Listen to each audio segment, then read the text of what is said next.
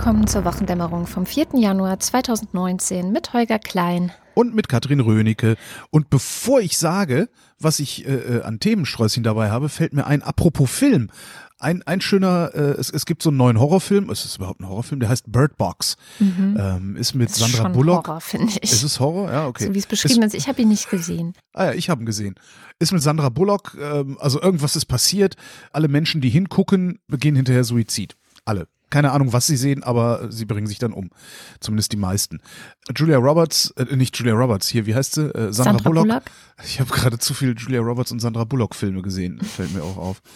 Äh, äh, Sandra Bullock jedenfalls ähm, lebt mit ihren zwei Kindern, beziehungsweise ein, ein eigenes Kind zugelaufen ist, also mit, mit zwei Kindern, äh, leben die halt in einem abgedunkelten Haus und wenn sie rausgehen, haben sie immer Augenbinden an und wollen fliehen, müssen fliehen irgendwo hin, wo das Leben noch in Ordnung ist.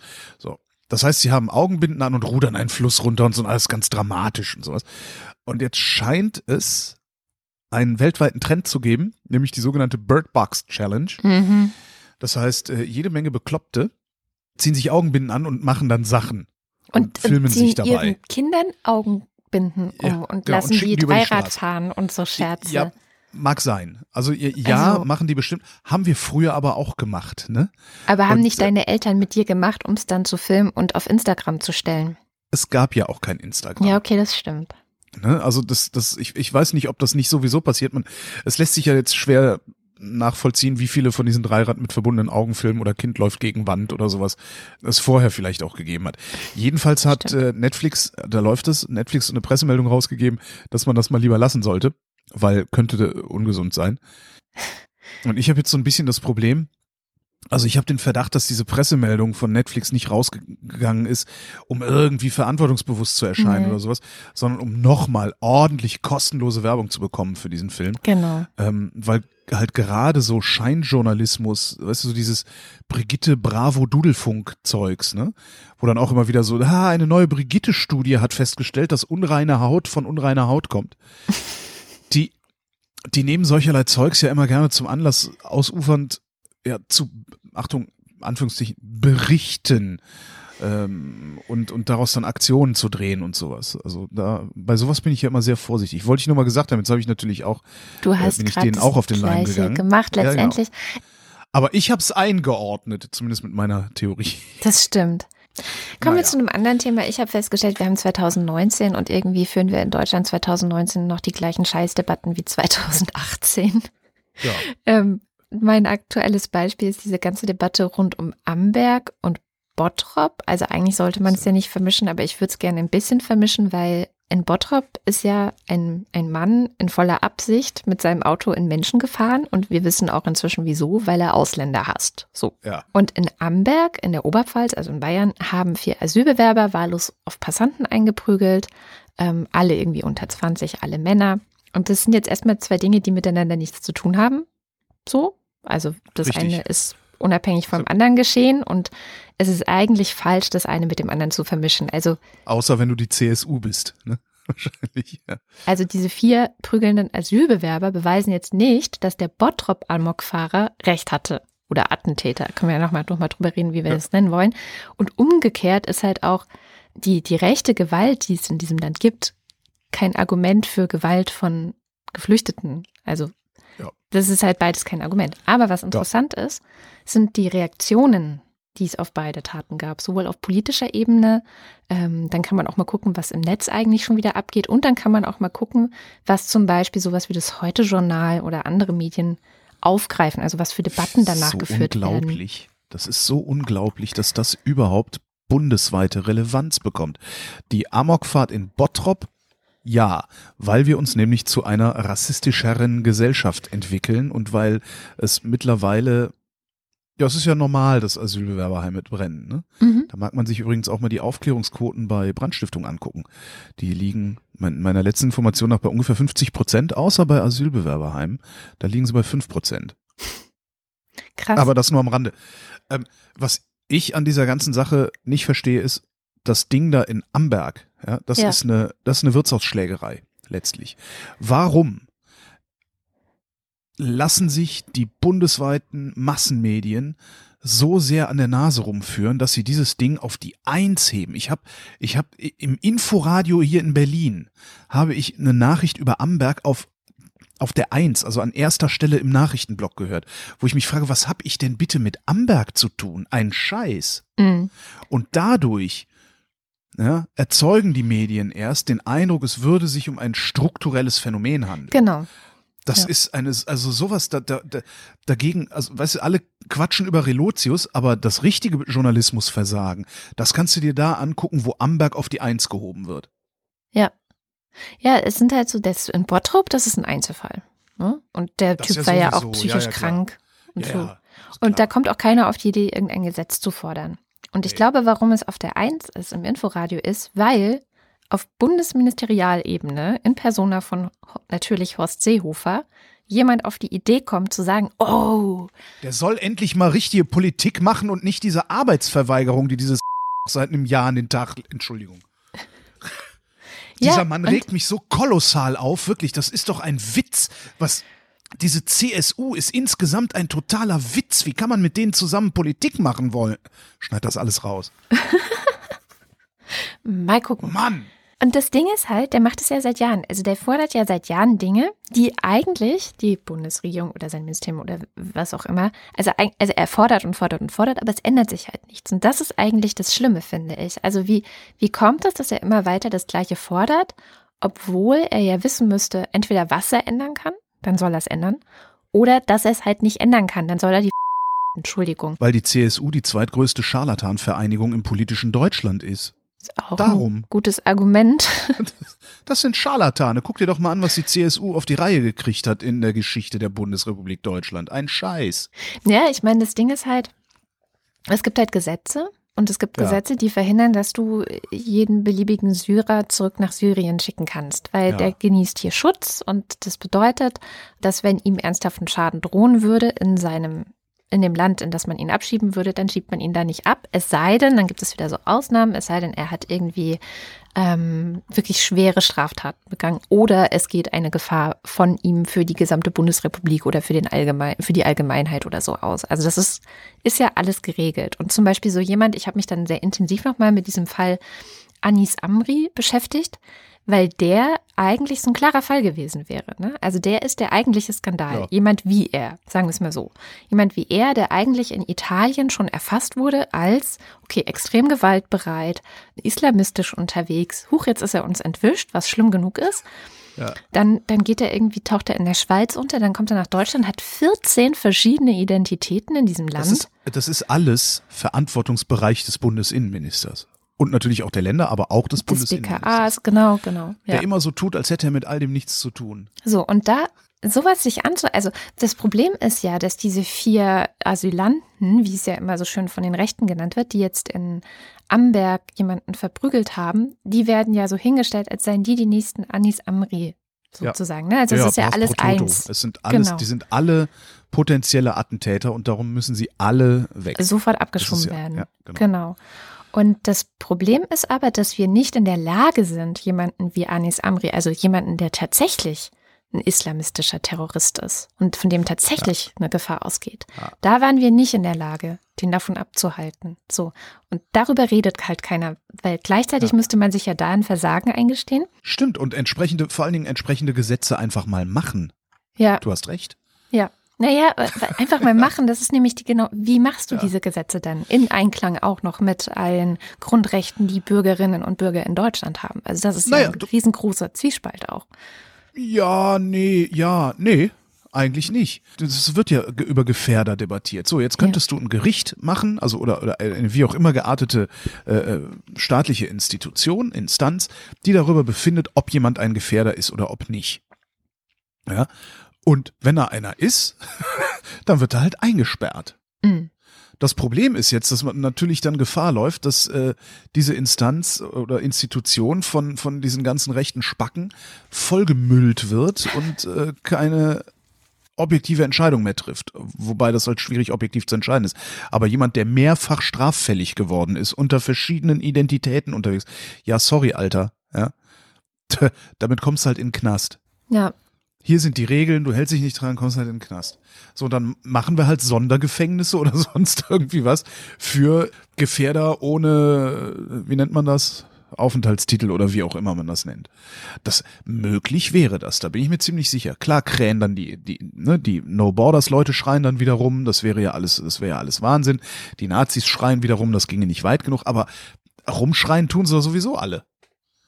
Zufrieden Ja, das- ist doch nie, ne? Das ist Also- auch das Problem, dieses Rumschreien. Und das Problem, aber ich finde immer noch eines der Hauptprobleme ist ja, wie schaffen die das, ihre Identität einfach zu verbergen vor. Behörden? Also wie geht das? Wie, Ja, wie konnte das simpel. passieren? Ja, der hat einfach einen anderen Namen genannt und dann haben Ja. die den Namen in dieser gemeinsamen äh, Schengen-Datei, die es da ja schon gibt, ähm, zwischen den Schengen-Ländern, haben die da eingegeben und dann war er da halt nicht, weil er, ich glaube, Ja. Anis Am Amir hat er sich genannt und es stand aber Anis Amri drin und dann gibt's halt keinen Treffer. Tja. Und Ja, die haben es in, in, ich weiß nicht wie vielen zig Jahren nicht geschafft, irgendwie mal europaweit eine Datenbank einzuführen, wo einfach jeder, der über die Grenze kommt äh, und, und nicht einen europäischen Pass hat, einen Fingerabdruck hinterlässt. das schafft zum das- Beispiel. Das ist unglaublich. Und, und tatsächlich ist ja gerade diese komische CSU-Klausurtagung, ne? Und da hat wirklich auch einer dieser CSU-Politiker gesagt, so am Rande, ähm, wir wollen vor allem bei den Identitätstäuschungen strenger werden. Mhm. Und das, das zeigt ja einerseits, dass sie wissen, ne, was das eigentliche Problem ist. Das echte Mhm. Problem ist nämlich nicht das mit den Abschiebungen. Das ist nicht das echte Problem. Das ist Ja. es einfach nicht. Ähm, andererseits, wir wollen strenger werden. Was ist denn das für ein Satz schon wieder? Das heißt, wir werden nichts wir haben tun. keine wir Ahnung, wie es geht. Ich will wir zum haben keinen Beispiel- Plan. Ich will zum Beispiel ein Ferienhaus im Grünen mit Swimmingpool und ich will ein Cabrio. Ja, und zum Schluss würde ich noch ein, ein Wort zum Thema Wording, weil ich jetzt gerade auch schon wieder total viel, ähm, gerade auch von, äh, von linker Seite gibt es viele, die sagen, das muss man jetzt Terror nennen, was in Bottrop passiert ist. Und ich habe da Probleme mit, weil Terror, ich habe das nachgeschlagen, ist die systematische und oftmals willkürlich erscheinende Verbreitung von Angst und Schrecken durch ausgeübte oder angedrohte Gewalt, um Menschen gefügig zu machen. Also es, es geht um Angst, um Schrecken, um Menschen gefügig zu machen. So. Ja. Ich finde, das trifft's nicht. Nee, Und- einerseits. Andererseits müsste man jetzt mal Leute fragen, die unseren Rechtsextremen zuwider sind. Also alles, ne, alle, die nicht weiß sind, weil das ist ja für den modernen Rechtsextremen der Moslem. Ja. Jetzt müsste man mal die Moslems fragen, wenn das irgendwie ginge, ob sie sich strukturell in Angst versetzt fühlen durch sowas. Das stimmt. Das, dass wir das Problem nicht haben, ist völlig klar. Wir haben als Letzte ein Problem hier in diesem Land. Ja, als Vorletzte. Weil wir machen noch das Maul auf. Aber vielleicht ist es, wenn du Moslem bist, wenn du schwarz bist, irgendwas, vielleicht reicht das schon, um Terror zu sein. hm. Es gibt aber, finde ich, ein besseres Wort. Und das ist Okay. Und das Attentat ist eine Gewalttat, die auf die Tötung oder Verletzung einer Person oder einer Gruppe abzielt. In den meisten Fällen ist das Attentat politisch, ideologisch oder religiös motiviert. Ja, passt. Das Ja. passt doch viel besser. Ja. Und deswegen, also ich finde nämlich auch, wir haben ja immer wieder gesagt, wenn ein, jemand mit muslimischem Glauben etwas tut, dann ist es ganz schnell Terror. Ja. Und ich finde, da sind wir auch zu schnell dabei, das zu sagen. Und Ja, ich, sicher. und genau deswegen fände fänd ich jetzt das- wichtig zu sagen, nee, wenn wir uns an unsere eigenen Regeln halten, die wir eingefordert Genau. haben, können wir es jetzt vielleicht auch nicht sagen. Das mit dem Terror, also dass es immer gleich Terror ist, wenn da jemand, das ist, das, das geht ja sogar so weit, dass selbst wenn noch nichts bekannt ist, ja, über was passiert ist, schon gefragt wird, können Sie einen Terroranschlag ausschließen? Ja. Und da sagt natürlich jeder seriöse Pressesprecher, Polizist oder sonst was, natürlich kann ich das nicht, ich kann doch nicht ausschließen, dass es morgen Frösche regnet. Ja?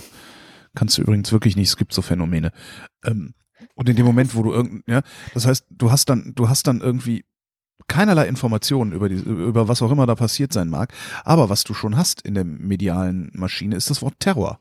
Weil kann Terror nicht ausschließen. Ah, dann kann es ja auch Terror gewesen sein, dann muss es ja auch Terror gewesen sein. Und spätestens irgendwie so eine so eine AfD-Schranze hier, Strolchi oder sowas, kommt dann ja auch sofort mit irgendwelchen äh, komischen Andeutungen um die Ecke, äh, dass es Terror gewesen sein müsste.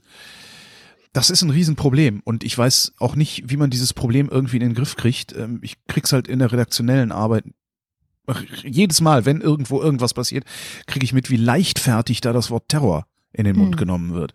Und äh, wie anstrengend es dann auch ist, dieses Wort erstmal rauszuhalten aus allem.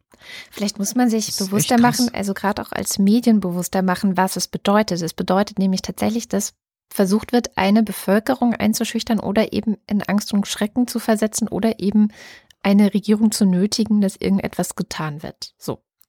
Und wenn du das Wort Terror benutzt als Medium, dann musst du dir vielleicht stärker darüber im Klaren sein, dass du mit der Benutzung dieses Wortes auch schon die Bevölkerung in Angst und Schrecken versetzen wirst. Ja. Das ist halt ein großes Problem, dass die meisten Medien sich ihrer Wirkung nicht bewusst sind. Hm. Ähm, und auch wahrscheinlich gar nicht bewusst sein wollen, was wahrscheinlich auch wieder am Journalismusberuf liegt. Denn Journalisten halten sich ja für sowas ähnliches wie, ja nicht objektiv, aber ausgewogen. Die halten sich ja nicht für einen Akteur, also einen Agenten in der Sache, sondern halten sich ja für einen Beobachter und Vermittler dessen, was die Agenten unternehmen. Dabei sind Journalisten genauso, also genauso Handelnde. Ja. Nur halt auf einer anderen Ebene von, von mehreren Ebenen. Das heißt, was immer ich sage, hat natürlich auch eine Wirkung. Also insbesondere, wenn ich es dann auch noch in einem seriösen Massenmedium sage. Aber dann hat es noch einen Prozess durchlaufen, ja, der eigentlich eine Qualitätsgarantie ist oder ja. sein soll. Ja, das heißt, jedes Mal, wenn der öffentlich-rechtliche Rundfunk Terror sagt, muss man eigentlich davon ausgehen, dass vorher jemand intensiv darüber nachgedacht hat, ob das gesagt werden kann oder nicht. Und wir lernen ja gerade leider Gottes äh, so in den letzten paar Jahren, dass viel zu wenig nachgedacht wird, bevor das Wort öffentlich ergriffen wird, insbesondere von den sogenannten Qualitätsmedien. Wobei ich schon auch jetzt nochmal sagen muss, es gab Verbesserungen, sehr starke Verbesserungen. Also so diese Kultur des, was wir wissen und was wir nicht wissen. Ne? Das stimmt. Zum Beispiel. Ja. Oder der, äh, der Faktencheck zum Beispiel, der ist ja auch neu. Den gibt's ja nicht schon seit zehn Jahren oder so. Ja, außer bei Hart aber fair, aber da funktioniert er nicht. Ja, gut, das, äh, das ist ja auch kein Faktencheck. Also ich glaube, es gibt schon auch ein Bewusstsein darüber, ein wachsendes Bewusstsein darüber, über die Verantwortung, über das Wording, wie, wie sprechen wir über Dinge, wie arbeiten wir Dinge auf, wie machen wir auch transparent, wenn wir was nicht wissen, glaube schon, dass es passiert. Nur manchmal weiß jetzt nicht, wie zum Beispiel, vielleicht, vielleicht hat das eine Auswirkung, dass solche Dinge zwischen den Jahren passieren. Ja, also vielleicht ja, ist natürlich. da gerade eine Unterbesetzung, weil die Hälfte der Redaktion ja, noch im Urlaub ist mit den Kindern. Oder ich meine, man muss vielleicht auch sowas mal transparent zwischen, machen. Zwischen Weihnachten und Neujahr ist dieser Arschlochvorwurf, hat der Praktikant das geschrieben, wahrscheinlich das einzige Mal im Jahr angebracht. Ja. Und aber auch sowas kann man ja vielleicht mal transparent machen. Ja? Also dass es auch Zeiten gibt, wo es vielleicht nicht so läuft, wie es laufen sollte, weil gerade Unterbesetzung ist, oder? Ja, aber dann müsstest du dir ja eine, dann müsstest du dir ja als, ich sag mal, Leitwolf eine strukturelle Schwäche. Ja. Ja, das ist das Problem. Müsstest du ja ne? öffentlich machen. Das ist das Problem. Die wollen halt alle nicht schwach sein. Guck dir doch an, wie der Spiegel das Relotius-Ding aufarbeitet. Ja, mit einem Stück, das an Schwulst nicht mehr zu übertreffen ist. Und der Typ, der diesen Schwulst geschrieben, eigentlich hätte der Typ, der diesen Schwulst geschrieben hat, wie hieß er? Der hätte eigentlich erstmal gefeuert werden. Fichtner, genau. Der, der, hätte sofort gefeuert werden. Aber ich habe das Gefühl, du hast den er, eingekauft. Ich habe das Gefühl, dass er inzwischen ein bisschen angezählt ist. Fichtner also, ist angezählt, ja, ja, mhm. klar, zu Recht. Ich, der ja. hat den eingekauft, der hat den protegiert. Fichtner genau. und noch ein anderer Typ. Genau. Das wären die ersten beiden, die ich da über die Wupper gehen lassen würde. Ja, ja naja. Und jedenfalls müsstest du dir halt kontinuierlich ein strukturelles Versagen eingestehen als Medium. Und das das, das kannst du nicht. Das, das, das, ja. das können die. Die Kraft fehlt denen. Die fehlt den meisten Menschen schon und das sind die ja fehlt auch den meisten Menschen, Menschen schon. Ja, genau. Aber in, in so einer Institution könnte man halt eine entsprechende Kultur durchsetzen, auch wenn es den Menschen, den Individuen widerspricht. Man könnte einfach sagen, das ist unsere Kultur, so wird's gemacht. Ähm, und dann wird das halt so gemacht. Ein Problem übrigens ist auch bei all dieser Kultur des, was, was ist bereits bekannt und so. Wenn du das Radio einschaltest und nichts anderes hörst, als da ist ein Attentat passiert, ja, dann hast du dieses Attentatsframing im Grunde über Bande in den Kopf gekriegt. Ja, Attentat wäre ja, ja richtig gewesen. Attentat wäre richtig, aber wenn du, äh, weißt du, der Anspruch des Hörfunks, ich kann nur für den Hörfunk sprechen, wie die, wie die Fernsehkollegen das machen, weiß ich nicht. Der Anspruch des Hörfunks ist, möglichst alle auf dem gleichen Informationsstand zu halten. Das heißt, du sagst nicht, äh, naja, da ist ein Attentat passiert, wir wissen nichts Neues, jetzt erzählen, jetzt warten wir erstmal mit weiterer Berichterstattung, bis was Neues passiert ist, sondern du berichtest kontinuierlich darüber. Und dann passieren so komische Sachen wie in den Nachrichten äh, zur vollen Stunde wurde was drüber gesagt, in den Kurznachrichten zur halben Stunde wurde was drüber gesagt, zwischendurch wurde noch ein Korrespondent mhm befragt, der, der aber nichts, nichts anderes, genau. der nichts anderes sagt, als was in den Nachrichten gesagt wurde. Und dann fragst du mal noch irgendwie einen, einen Experten zum Thema, äh, warum darf ein Harzer überhaupt ein Auto haben?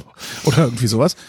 Das heißt, du, du hast in, in, in einer Stunde, ja, Radio betrachtet sich selbst in Stunden, du hast in einer Stunde viermal dieses Thema irgendwie abgebildet und gibst dem dadurch strukturell schon ein, eine, eine Relevanz, ein Gewicht, dass diesem Thema vielleicht überhaupt nicht gerecht wird. Und das sehe ich als ein Riesenproblem an. Das ist für den Hörfunk dasselbe wie das, was auch in der Zeitung über dem Bruch steht.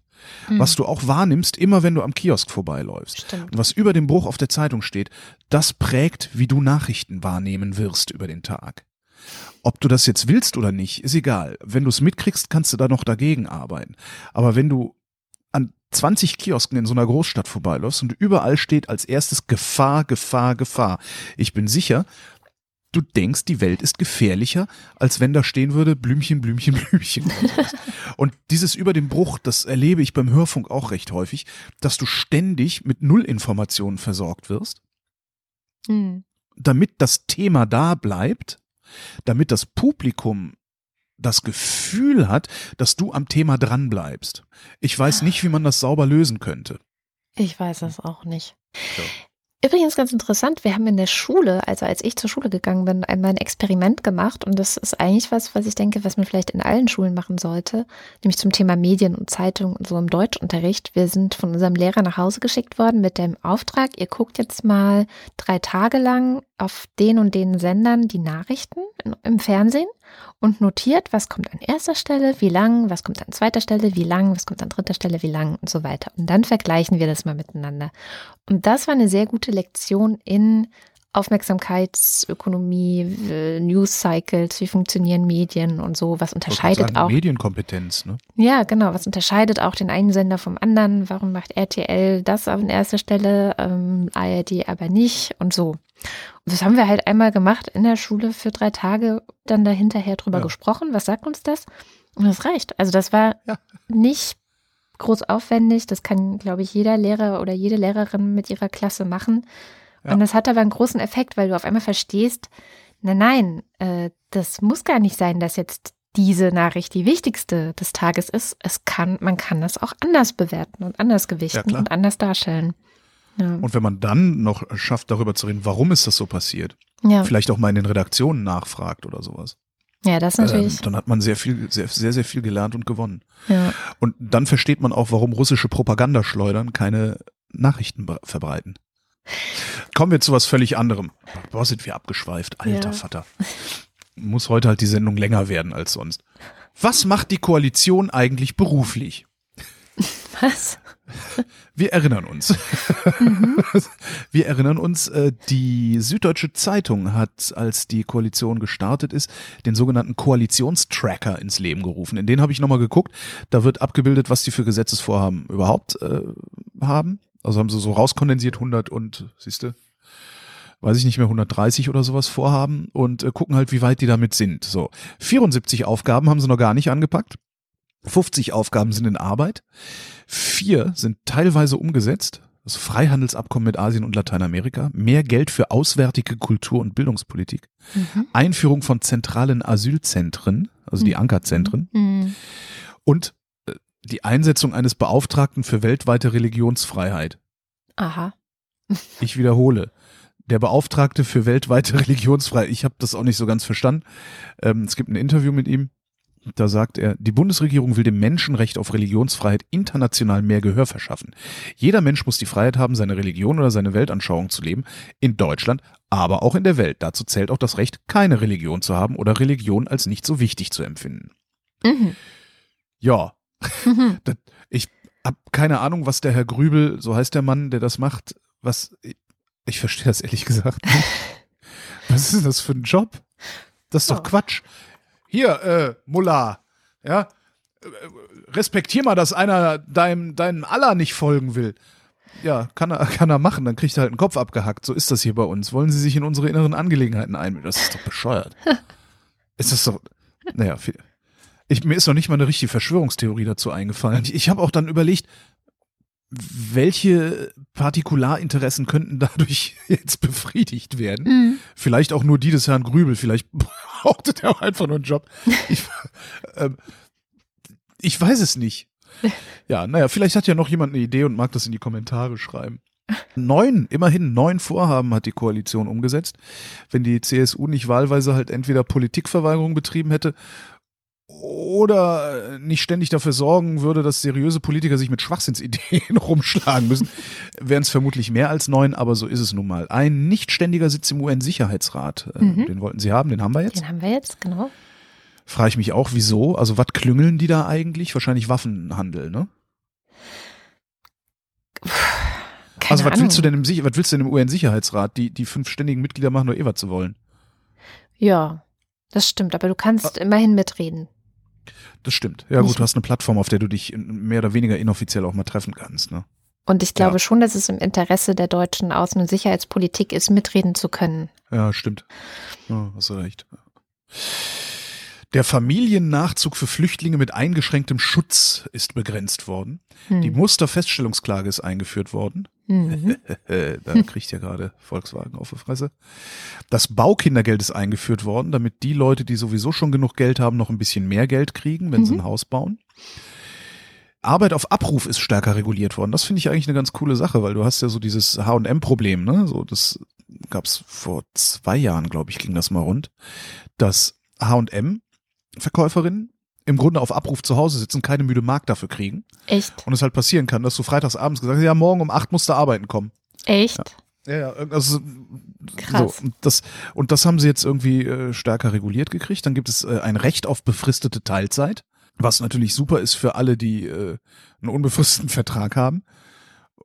Und da kenne ich so ziemlich niemanden mittlerweile mehr. Äh, was ich super finde, ist, sie haben, äh, das haben wir jetzt ab dem 1.1., ähm, paritätische Beiträge für die GKV, also für die gesetzliche Krankenkasse. Da muss jetzt wieder der Arbeitgeber genauso viel zahlen wie der Arbeitnehmer. Was ich ganz schön finde, Einsätze in Afghanistan und Mali sind verlängert worden und der Irak-Einsatz, den wollten sie neu konzipieren. Sprich, verlängern hat's auch geklappt. Und da wäre ich jetzt auch auf Mithilfe aller Beteiligten ähm, angewiesen. Ich habe, und das ist nur so ein Gefühl bei mir, wenn ich mir angucke, was an Gesetzen in Arbeit ist und was noch nicht mal angefasst worden ist, kriege ich irgendwie den Eindruck, dass vor allem erstmal solche Gesetze gemacht werden, die äh, ja so tendenziell älteren Leuten was nutzen, die einigermaßen wohlhabend sind. Also Leute über 50, die nicht über Altersarmut nachdenken müssen.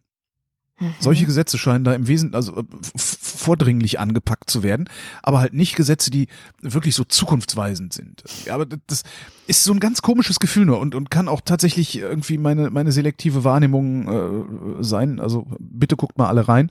Den Link gibt's in den Show Notes. Ja. Interessant. Und ich finde es eigentlich ziemlich wenig, äh, dass sie erst neun Sachen auf die Reihe gekriegt haben. Aber nach diesem Sommer, wo Seehofer ja alles blockiert hat, Ich wollte gerade sagen, Ja. Es ist auch gerade mal ein Jahr, also ein Viertel der Zeit, naja, nicht ein bisschen mehr als ein Viertel der Zeit ist rum. Dadurch, Ja. dass sie so ewig gebraucht haben, bis sie überhaupt mal irgendwie sich einigen konnten und die, die Regierung bilden. es gibt außerdem mehr Geld für alle. Ja, wir Ja, zum Beispiel wir- ja, mehr. Kindergeld. Mehr Kindergeld, 10 Euro im Monat, allerdings erst ab, äh, ab Sommer, ab Juli. Kinderfreibetrag wird erhöht äh, um ja, knapp 200 Euro, ist auch nicht schlecht. Krankenversicherung hatten wir ja schon. Grundfreibetrag steigt auf 9.168 Euro, also ab da zahlt man erst Steuern. Mhm.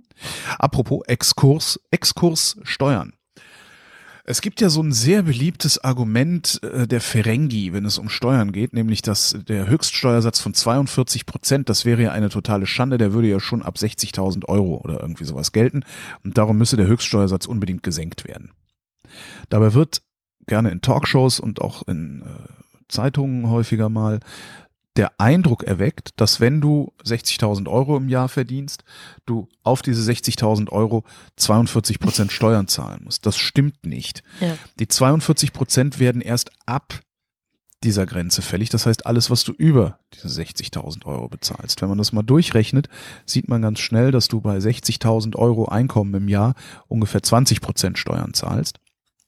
Bei 120.000 Euro im Jahr, also wenn du 10.000 Euro brutto im Monat verdienst, und da habe ich jetzt noch nichts rausgerechnet, man kann sich ja arm rechnen. Je mehr Einkommen du hast, desto besser lässt es sich arm rechnen. Mhm. Gilt auch für Angestellte übrigens ganz interessant. Ja. Äh, wenn du 120.000 Euro im Jahr verdienst brutto, zahlst du um die, ich glaube es waren 34 oder 35 Prozent Steuern. Gesamt. Ja. Es wird aber immer wieder der Eindruck erweckt, dass jemand, der 60.000 verdient, 42 Prozent Steuern Ja, zahlen muss genau. Um dann zu fordern, dass der Spitzensteuersatz gesenkt werden muss, was aber im Grunde auch nur denen zugutekommt, die richtig viel verdienen. Genau. Interessant ist übrigens, dass ähm, Leute, die 120.000 im Jahr verdienen, verstärkt auch Aktien haben, natürlich, weil bei denen bleibt viel übrig, die diese Aktien, also Dividendeneinkünfte, nur mit 25 Prozent versteuern müssen, also signifikant unterhalb ihrem persönlichen Steuersatz. Danke, Gerhard Schröder. Das war der Exkurs. Der Mindestlohn ist gestiegen. 9,19 Euro gibt es jetzt Mhm. Für Ja, echt. jede, Achtung, tatsächlich geleistete Arbeitsstunde.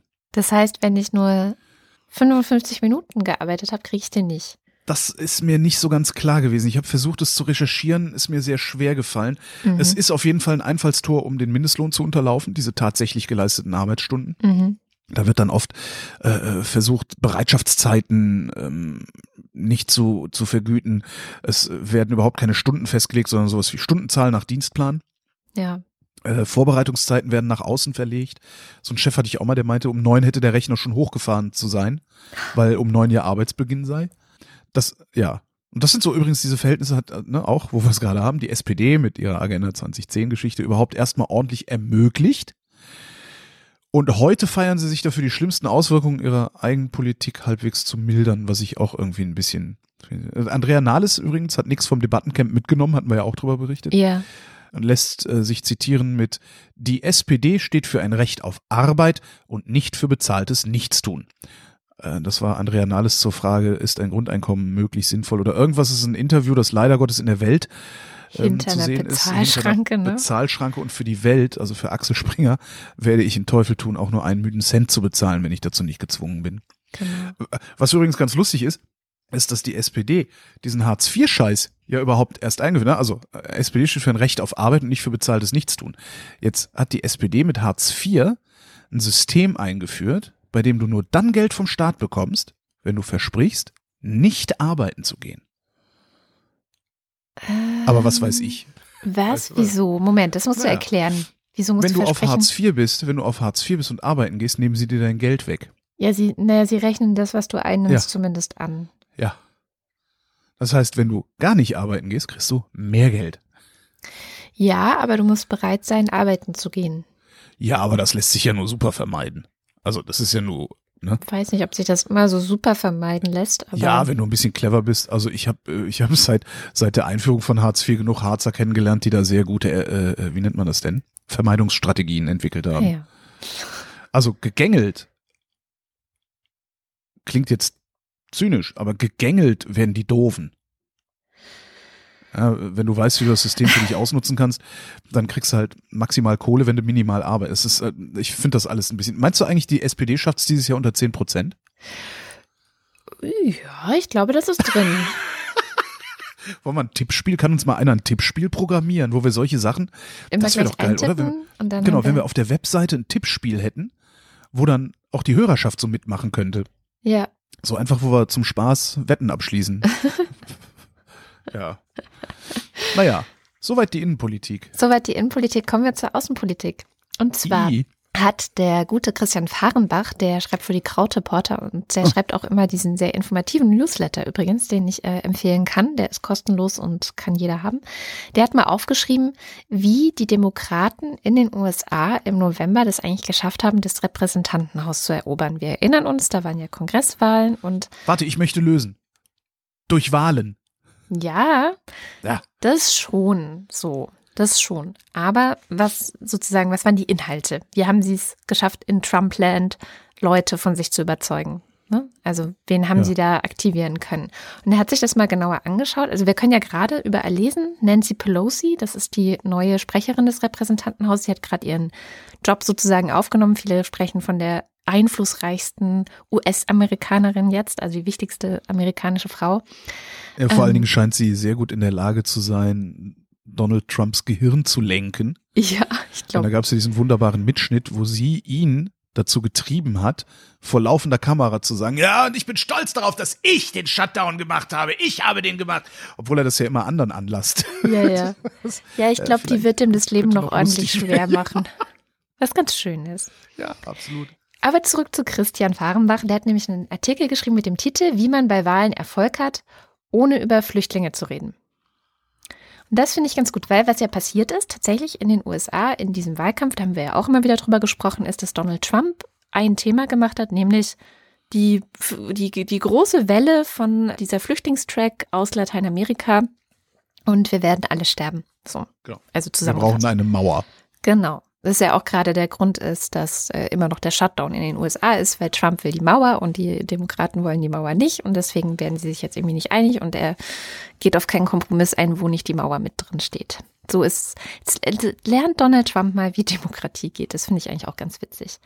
Naja, aber zurück zu diesem Thema. Also wie haben die Demokraten das denn jetzt gemacht, dass sie, obwohl Donald Trump versucht hat, alles auf Migration, Flüchtlinge, äh, Illegale äh, äh, und so weiter zu, zu bürsten. Das hat er ja wirklich sehr vehement gemacht. Wie haben sie es geschafft, trotzdem das Repräsentantenhaus zu gewinnen?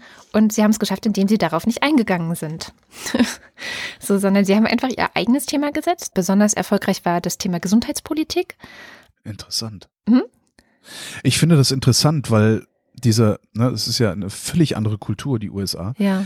Und es hieß ja immer, oder, oder heißt ja immer, naja, das, das, äh, das, das mit, mit dem Krankenversicherungssystem und so, das ist ja für alle Amerikaner, ist das ja sowas wie Kommunismus. Ja, Das, nee, nee. das wollen die eigentlich gar nicht, anscheinend halt doch. Ja, ja, genau.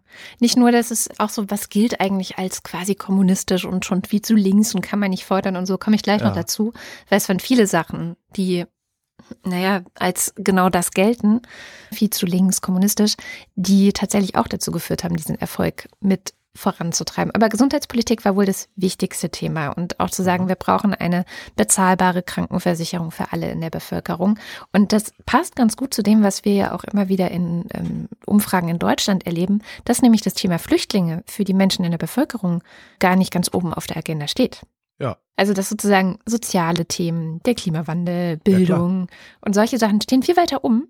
Ja, klar. Es wird aber nicht so stark von bestimmten Parteien besetzt. Und das könnte vielleicht auch ein Teil der Erklärung sein, warum die Grünen so erfolgreich sind. Weil sie halt einfach diese Themen machen und nicht mitmachen bei dem ganzen Flüchtlingsbashing. Dann äh, Aha, aha. war jetzt nur so eine These für hier. Also wenn Ja. man das auf hier anwendet, ne, eigene Themen setzen, eigene, mit eigenen Themen auch nach vorne preschen, die auch so ausarbeiten, dass du wirklich ein Konzept vorlegst und sagst, wir würden Ja. das so machen, wenn ihr uns wählt, dann ähm, passiert dieses. Dann äh, der zweite Punkt, den ich sehr, sehr interessant fand, war eben genau das. Die Gesellschaft verändert sich, also musst du dich mit ihr verändern. Und Ja. man kann heute, das beobachte ich ja auch immer wieder, man kann heute Positionen vertreten, die vor fünf oder vor zehn Jahren noch als unmöglich und viel zu links und viel zu radikal gegolten hätten. Ähm, und wer sich In das den USA meinst in den du? USA einerseits, aber hier auch.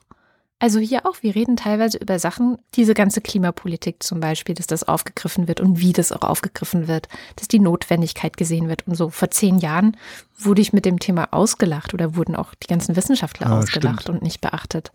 Naja, was heißt, sie wurden nicht beachtet? Die, auch da hat, haben die Medien, also im Wesentlichen war das ja auch wieder ein Journalismusversagen, weil die Berichterstattung über den Klimawandel nicht, nicht so äh, stattgefunden hat, wie sie eigentlich ist. Nämlich, die Wissenschaftler sind sich praktisch einig, dass es so ist, und zwar Ja. weltweit. Ja, ja, genau. Und es gibt irgendwie so ein paar komische Verschwörungstheoretiker äh, im Thüringer Wald, die ein Institut gründen und irgendwelchen Blödsinn raushauen. Und das ist halt gleichwertig berichtet worden. Ja, aber und das darum war der skaliert ja. Klimawandel ja immer umstritten. Genau, und das skaliert ja für Das- viele Themen. Also, dass wir eigentlich Das stimmt, wissenschaftlich und äh, auch was Untersuchungen angeht und so Statistiken, wir wissen oft schon Ja. Dinge besser. Und trotzdem kannst du Wahl, konntest du Wahlen ganz lange noch mit damit gewinnen, dass du das Gegenteil behauptet hast. In Ja, den klar, USA zum Beispiel, ne? Haupt, Hauptsache nichts verändern. Ne? Also Genau. letztendlich Deutschland ist da ja auch konservativ. konservativ Normalitarismus untertan. war das ja, Stichwort. Genau. Ja. ja, genau. In den USA zum Beispiel haben die Demokraten sich jetzt einfach mal getraut zu fordern, dass die Waffen, dass das strenger geregelt werden muss. Ähm, sie haben niedrigere Studiengebühren gefordert, was ja in den USA echt so ein, also Das ist ruinös. Oder? Ja, das ist unglaublich. Und eben die günstigere Krankenversicherung. Und das sind alles Themen, die eben früher als kommunistisch galten, die aber jetzt dafür gesorgt haben, dass die Leute ja, gewählt wurden und das, da, die Themen, dass das als etwas Wichtiges wahrgenommen wurde, weil das in der Bevölkerung als wichtig wahrgenommen wird, weil die ja. Bevölkerung da einfach auch weiter ist, sich weiterentwickelt hat, der Diskurs sich weiterentwickelt hat und auch Einsichten entstanden sind, die vielleicht vor fünf oder zehn Jahren noch nicht so weit verbreitet waren. Und das hat man, glaube ich, auch schon so ein bisschen bemerkt äh, 2016 mit Bernie Sanders. Ich meine, der ist linksradikal. Kann man eigentlich fast, also für US-Verhältnisse ist der Typ linksradikal. Und trotzdem. Für unsere, glaube ich, auch, oder? Ja, ich, ich glaube auch. So, ja. Und trotzdem hätte er wahrscheinlich die sehr viel besseren Chancen gehabt als Hillary Clinton.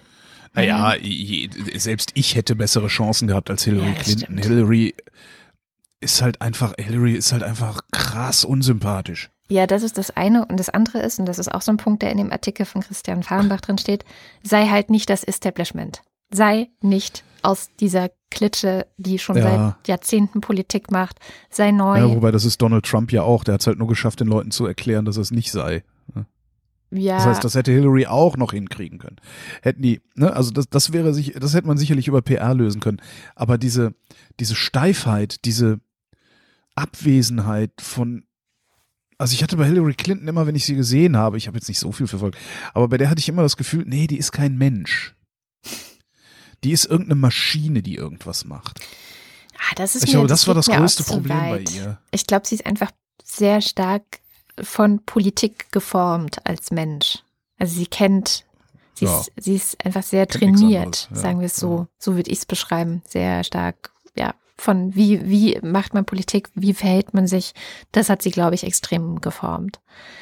Aber tatsächlich, also dieses sei nicht das Establishment, sei neu, sei neues Gesicht, sehr jung vielleicht. Es sind so viele junge Frauen und auch, äh, wie heißt es so schön, People of Color, also Schwarze, ja. ins Repräsentantenhaus jetzt eingezogen für die Demokraten wie noch nie. Also, und das scheint sich zu lohnen. Also dieser ganze Diskurs, der ja auch, wo man immer denkt, ja, das, das ist ein Diskurs, der findet nur in komischen akademischen Blasen statt, dass es eben diverser werden muss. Das ist, äh, das ist tatsächlich was, was, was zieht. Ja, also was auch unterstützt wird dann von, von verschiedenen Strukturen, die diese Leute dann da aufgebaut haben. Also da gibt es viel mehr als hier bei uns zum Beispiel, was wahrscheinlich an Donald Trump liegt, zum Beispiel diese äh, sogenannte Resistance.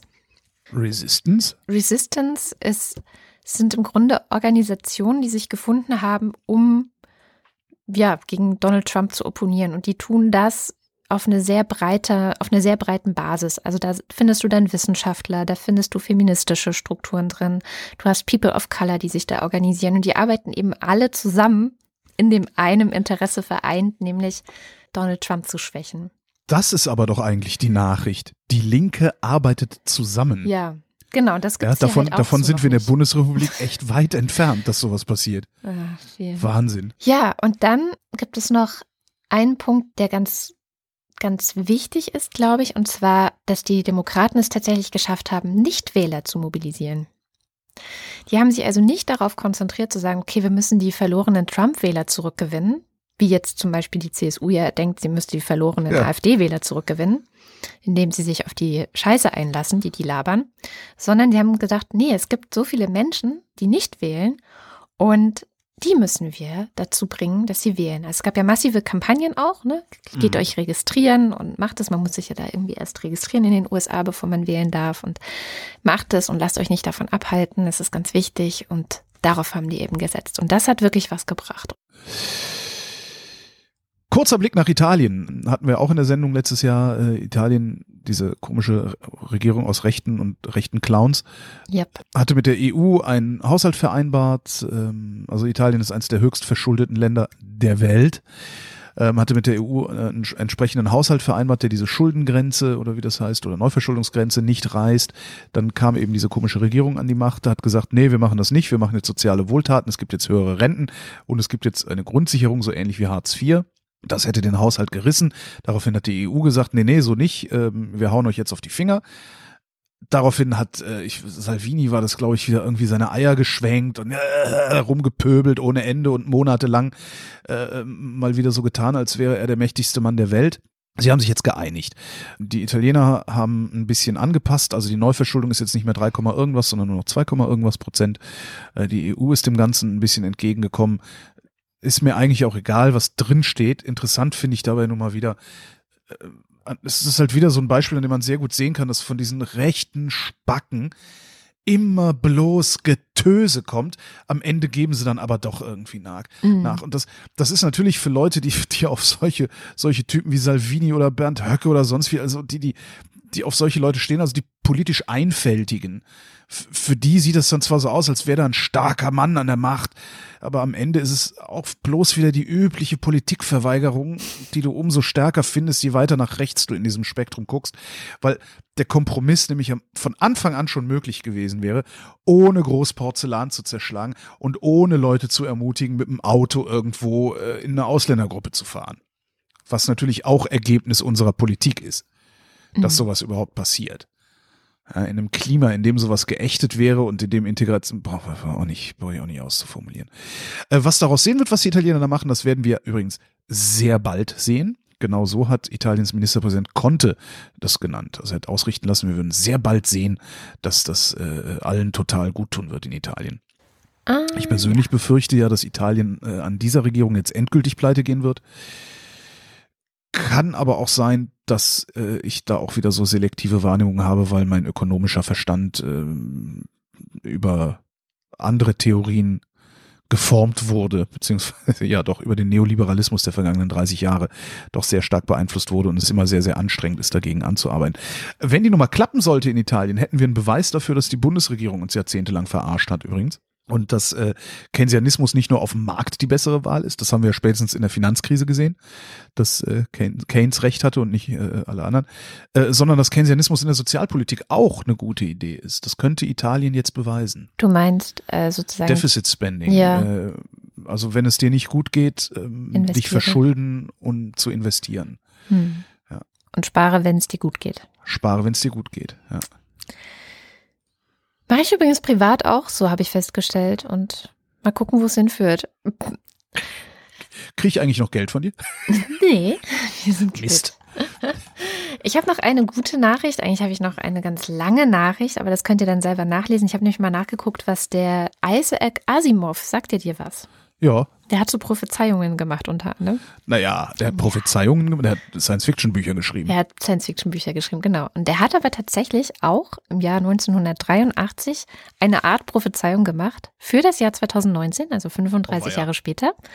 Ähm, das kann man alles nachlesen. Das hat äh, The Star nochmal rausgekramt. Es ist aber sehr interessant, das mal mit dem tatsächlichen 2019 abzugleichen, weil in dem ganzen Bereich Computer was er hat er einfach so versucht, okay, ich, ich sehe, da passiert jetzt gerade was, da entwickelt sich was, wie wird es dann 2019 wohl sein? Lag er ziemlich gut, muss man sagen. Also da hat er echt ganz gut ähm, getroffen, wie sich die Welt verändert hat durch Computer, wie die Computer zu uns nach Hause gekommen sind und unsere Arbeitswelt verändern und wie wir auch darauf reagieren. Wo er aber wirklich ganz wo man dann merkt, dass er Science-Fiction-Autor wahrscheinlich auch ist, ist, was Flugtaxi. er, sich, was er sich vorgestellt hat, wie genau, wie wir das mit dem Weltraum, wie wir den so ah, erobern ja. und was wir da so alles bauen und wie dann wir die ganze Erde mit Sonnenenergie versorgen, die in, äh, im Weltraum gesammelt wird, im Orbit der Erde gesammelt wird und mit Mikrowellen nach unten gebeamt und die ganze Erde wird versorgt mit Energie. Ja, Klingt eigentlich total schön, aber leider sind wir dann noch nicht angekommen. Vielleicht schaffen wir das ja irgendwann in den nächsten 35 Jahren. Und dann habe ich noch eine gute Nachricht aus Tschechien mitgebracht. Moment, bei Asimov muss ich nochmal andocken, denn immerhin ist der Chineser auf dem Monde angekommen. Genau. Ne? Die Chinesen haben zum ersten Mal eine Raumsonde, äh, es ist überhaupt zum ersten Mal in der Geschichte der Raumfahrt eine Raumsonde auf der Rückseite des Mondes gelandet was ziemlich cool ist, weil man kann halt keine Funkverbindung dahin aufbauen. Das heißt, die mussten erstmal einen Satelliten in den Mondorbit sch schießen, der dann die Funkverbindung zur Bodenstation aufrechterhält. Ja, was ich irgendwie total spannend finde, was die Chinesen da machen. Ja. Und warum sehen wir die Rückseite des Mondes nicht? Äh, weil der Mond sich nicht weil, dreht. Weil, doch, der dreht sich. Und zwar dreht er sich genau so lange um die eigene Achse, wie er braucht, um um die Erde zu kreisen. Ja, ähm. knapp, knapp vier Wochen braucht der Mond, um einmal um die Erde zu kreisen. Ja. Und um einmal um sich selbst zu kreisen. Aber das heißt, andere können schon die Rückseite des Mondes Nein. sehen? Auch nicht. Von der Erde aus kannst du den nie sehen, die Rückseite des Mondes. Mhm. Das muss Weil, ich mir noch mal in meinem Kopf, durch meinen ja, Kopf gehen der, lassen. Das muss ich mir Mond, mal aufmalen. Der Mond rotiert so um die Erde, fliegt ja. so um die Erde rum. Ja. So. Und dabei guckt aber die eine Seite immer Richtung Erde, weil er sich um sich selbst dreht, während er sich fortbewegt. Ah, jetzt habe ich es kapiert. Jetzt ist das Okay. Bild in meinem Kopf fertig. Sehr gut. So. Sehr gut. Und wer ist schuld daran? die Russen. Genau, der Russe. Es sind nie die Russen, es ist immer der Russe. Ach So. Mann. Nee, die Erde ist Russische schuld daran. Hacker. Genau, russische Hacker. Die Erde ist schuld daran. Äh, Früher hat sich der Mond nämlich schneller gedreht Mhm. und äh, die Gezeitenkräfte, also die Erdanziehungskraft, hat den Mond halt so lange durchgeknetet und entschleunigt, bis der sich angepasst hat und jetzt auf diesem Tempo ist und auf dem wird er auch bleiben. Ah, ja. Das heißt, wir werden das nie sehen, außer wir sind Chinesen. Die können das jetzt sehen. Der Chines kann das jetzt sehen. Mensch. Mensch. Aber kommen wir So, zu der guten Nachricht aus. Tschechien. In Tschechien müssen jetzt nämlich Supermärkte das Essen, das nicht mehr verkauft werden kann, spenden. Sie dürfen es nicht mehr wegschmeißen. Das finde ich eine sehr, Geil. sehr gute Regelung. Und das wurde jetzt sogar nochmal vom Verfassungsgericht dort bestätigt, dass es wirklich so ist. Irgendjemand hat da wohl geklagt. Wa- Was, wa- wie, was, was, wes Geisteskind muss Ja, man ja. sein, um gegen sowas zu klagen? Naja. Äh, betroffen sind leider nicht alle Lebensmittelgeschäfte, sondern erst Ja. ab einer bestimmten Größe, nämlich wenn sie mehr als 400 Quadratmeter groß sind. Das ist viel. 400 Quadratmeter kann sich jeder mal so überlegen, wie groß die eigene Wohnung ist und wie viel das dann 20 mal 20 Meter, ja. Genau bedeutet an, an Geschäftsgröße. Also so Supermärkte wie, weiß ich nicht, ähm, in dem Artikel stand, dass vor allem sowas wie Kaufland oder so betroffen sein dürfte. Aber ist doch Und? völlig okay. Ich meine, Ja, wenn Für immerhin. Kleine ist es auch, glaube ich, ein bisschen schwer, dann vielleicht das zu organisieren oder so. Aber was machen die Kleinen denn sonst mit dem? Also Das ist eine gute die Frage. schmeißen es dann einfach weg. Die geben es, glaube ich. Ich weiß nicht, ich weiß nicht, wie das generell geregelt ist, aber ich kenne es oft, dass es bei kleineren Geschäften so ist, dass dann die Mitarbeiter was mitnehmen. Ah, okay, ja. Also so kenne ich es von meiner Mutter, die hat mal in der Bäckerei gearbeitet und dann, wenn etwas am Tag übrig war, was am nächsten Tag nicht mehr angeboten werden kann, Mhm. dann gab es bei uns ganz viel leckere Süßigkeiten. Verstehe. Und wenn man das nämlich nicht macht, droht eine Geldstrafe bis zu umgerechnet 390.000 Euro. Also auch eine fiese, schmerzhafte Geldstrafe. So, und das möchte ich jetzt gerne mal als europäisches Gesetz sehen. Ja, das ist schon echt gut.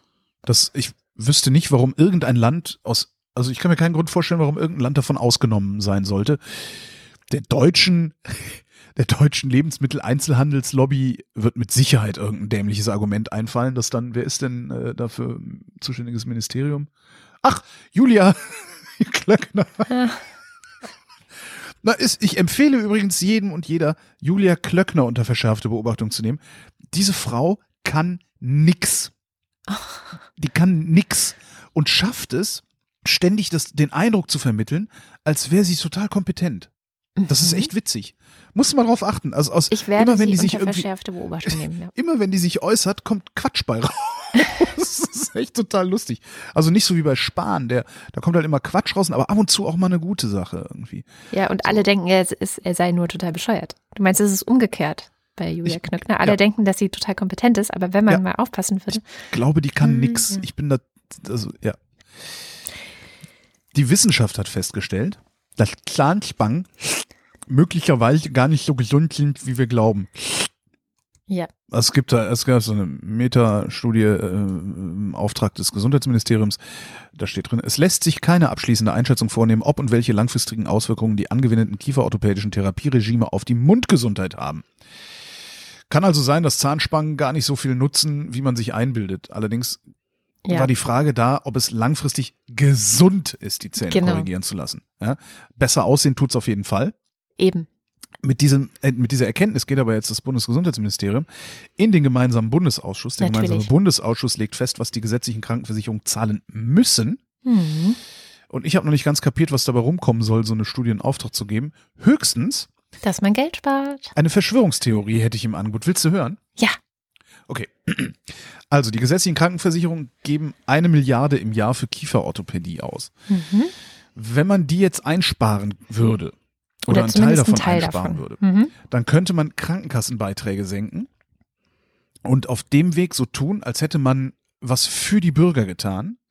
Ja, da sagen sie dann hinterher, die Bürger haben dann mehr Netto vom Brutto. Das sieht dann so aus, als würde der Staat ihnen weniger wegnehmen. Aber sie sehen beschissener aus. Aber das merkt ja Äh, keiner. Das, genau, das merkt eben keiner. Weil die Leute nämlich Dann nicht sehen wir begreifen. aus wie die Briten. Genau.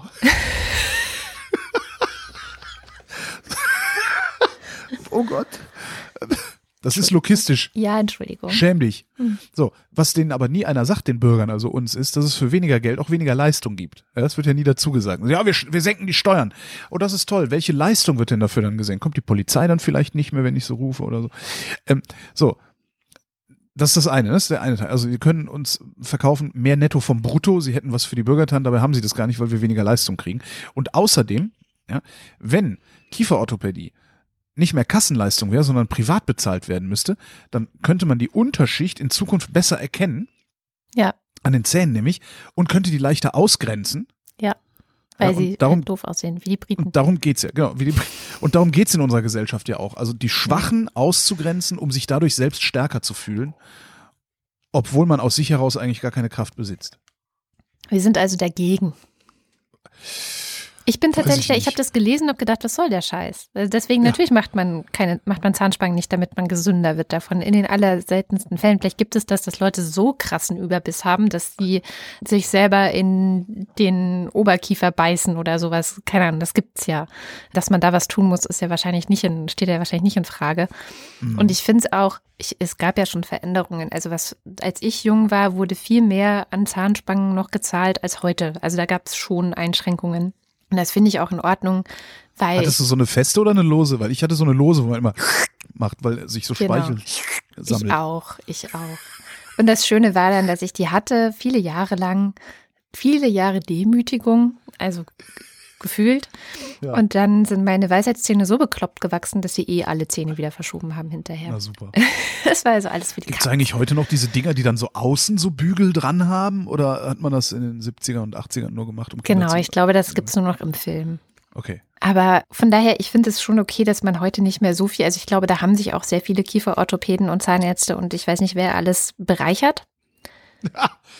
Nee, Zahnärzte haben sich Nein. bereichert? Nein, nein, nein, nein, nein, das wüsste ich.